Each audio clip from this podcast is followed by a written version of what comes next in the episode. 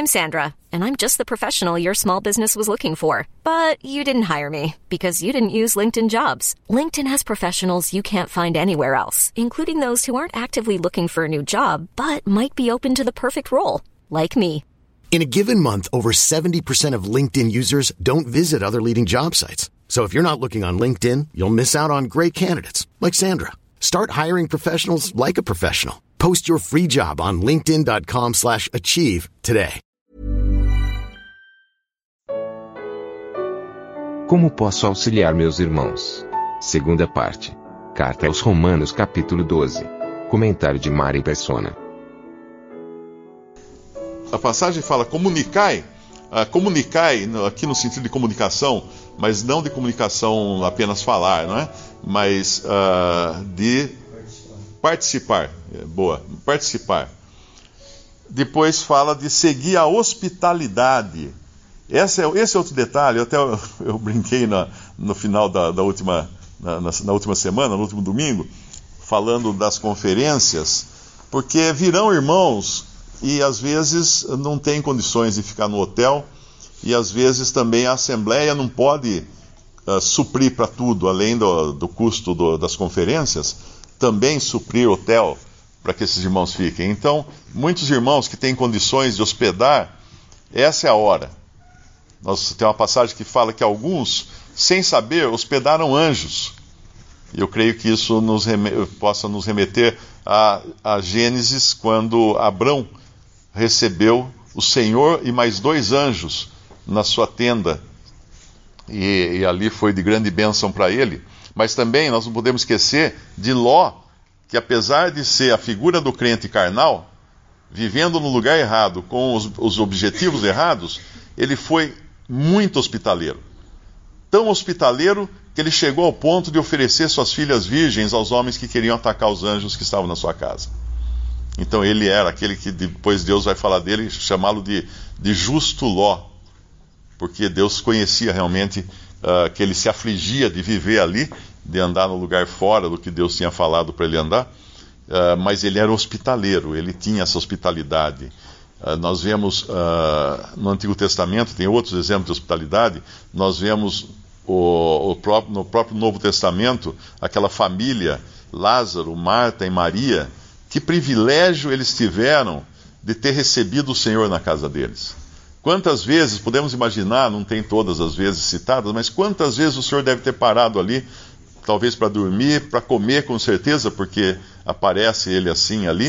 Uh, ele não ficava em Jerusalém, ele não se hospedava em Jerusalém, que ficava a poucos quilômetros de Betânia. Ele ficava em Betânia. E que privilégio uh, você ter uma casa que é a casa que o Senhor escolhe ficar que é a casa que o Senhor escolhe se hospedar. E sempre, os irmãos aqui que hospedam sabem disso, o quanto nós somos uh, abençoados em hospedar. Irmãos que vêm de longe, irmãos que vêm de outros países, às vezes, quanto isso agrega para a nossa vida, para a vida dos nossos filhos. Quem tem filhos pequenos e de repente chega um irmão do exterior e fica. Aquilo ali para a criança é uma coisa que os seus amiguinhos não têm. Uh, ele, ele, fica realmente motivado com aquilo. Então, a hospitalidade eu acho que é, é, importante, aqui fala dela. Existe um outro lado aqui, né, que às vezes a gente não, não pensa. Uh, quando fala de comunicar com os santos nas suas necessidades, é o lado do que recebe. Uh, eu tenho uma frase na minha memória, eu não sei de onde que ela veio, não sei nem se é do tempo que eu era católico, alguma coisa assim. E a frase é: uh, Ninguém é tão pobre que não possa dar, e ninguém é tão rico que não possa receber. São Francisco de Assis. É São Francisco de Assis, então. Capítulo. Uh, mas é uma frase que é correta, porque, na realidade, o que pode nos impedir de praticar a hospitalidade é justamente acharmos que nós não temos, nu, nós nunca temos o suficiente, né? Ou de, de comunicarmos com as necessidades do outro. Ah, mas eu estou com, com, tanto problema, estou passando tanta necessidade. Ah, é? A que ponto chegou a sua necessidade? Uh, não tem roupa mais, tem que andar sem roupa, ou não tem casa mais, não tem. Deus não supriu nada na sua vida. Esse é o lado do que dá, né? Que às vezes a gente se acha tão pobre que não, pode, não possa dar. Mas existe outro lado, que é o nosso orgulho de nós acharmos que somos tão ricos que nós não possamos receber. E aí vem um irmão, às vezes mais humilde, ou até uh, querendo ajudar você, e você assim, não, não, não, não preciso, não, não tem. Mas uh, eu creio que não seja assim a maneira entre os irmãos, porque às vezes o Senhor quer usar você como o intermediário para ajudar outro. E talvez aquele que esteja querendo ajudar, ele não sabe da necessidade do outro e vai usar você como ponte. Você sabe a necessidade do outro. Então, o nosso orgulho, eu, eu digo isso porque uh, já aconteceu comigo uma vez de alguém querer me ajudar na, no trabalho né, do evangelho. Não, não, não, não precisa, não, já está tudo suprido, tudo. E depois eu parei e pensei, puxa, mas que. Se o senhor colocou isso no coração dele, por que, quem sou eu para dizer que está errado essa, essa vontade? Então é muito mais correto eu pensar, bom, amém, o senhor está querendo mostrar alguma coisa para mim. Uh, talvez fulano que está precisando de uma ajuda agora. Que talvez o que, o que, te, o que tentou me ajudar nem, nem soubesse disso, porque talvez nem conheça o fulano.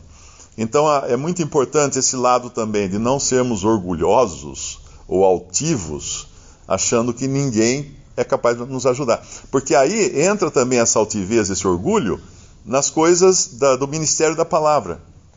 Assim como eu não sou, eu, eu não devo me considerar tão pobre que eu não possa trazer uma palavra no ministério, eu creio que aqui todos os irmãos têm condições de trazer um versículo que seja, de levantar e ir lá partir o pão, dar graças pelo pão. Não precisa fazer um curso de teologia para fazer isso.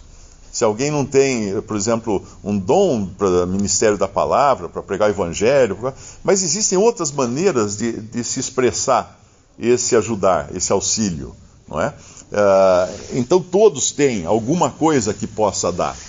Mas também o outro lado, que é o lado do receber, todos têm necessidades de receber ministério, de receber uma palavra.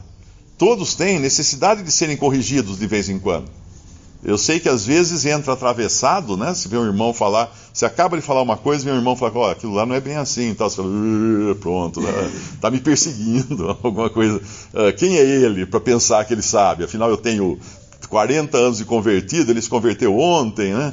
Uh, eu já escutei isso de um pastor uma vez, quando eu era recém-convertido.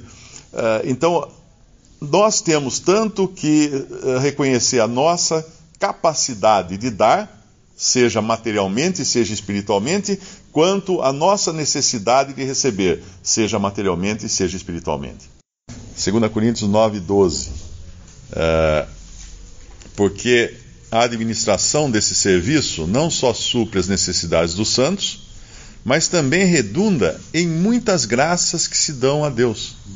Então é, ela é ela é ela é exponencial porque o objetivo é sempre a glória de Deus.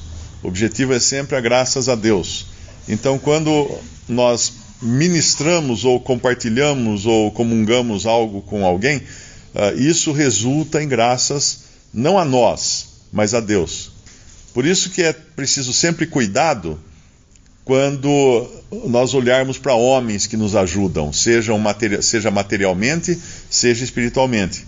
Claro que a gente agradece, né? Se alguém vem e me traz um, uma comida, alguma coisa, eu devo agradecer essa pessoa, é, é, uma questão de educação, mas as graças têm que ser dada, dadas a Deus. Porque é Ele quem, no fim, provê. Eu me lembro, a primeira vez que eu aprendi essa lição, foi, eu morava em Alto Paraíso, era recém-convertido, o Douglas foi me visitar pela primeira vez com a Bárbara e as crianças, e aí eu parei meu carro no, no posto de gasolina, para pôr gasolina e ele pegou dinheiro e me deu.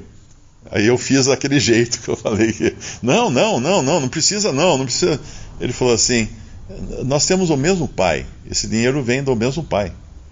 E nunca mais eu esqueci essa frase que ele falou para nós entendermos isso que uh, os, os recursos não são nossos, portanto as graças não serão dadas a nós mas serão dadas a Deus, ou deverão ser dadas a Deus. E nós também, quando recebemos algo material ou espiritual através de algum irmão, sabemos que quem está por trás daquela dádiva é Deus, não é o, não é o irmão que, que supriu aquilo, é Deus quem supre.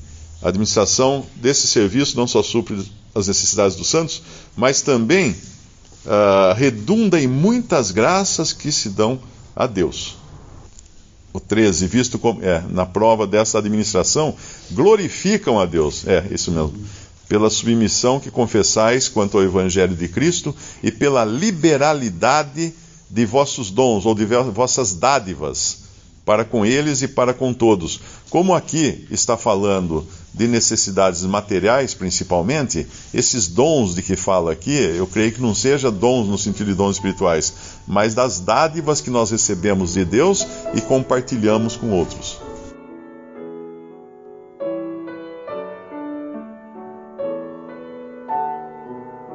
Visite respondi.com.br. Visite também 3minutos.net.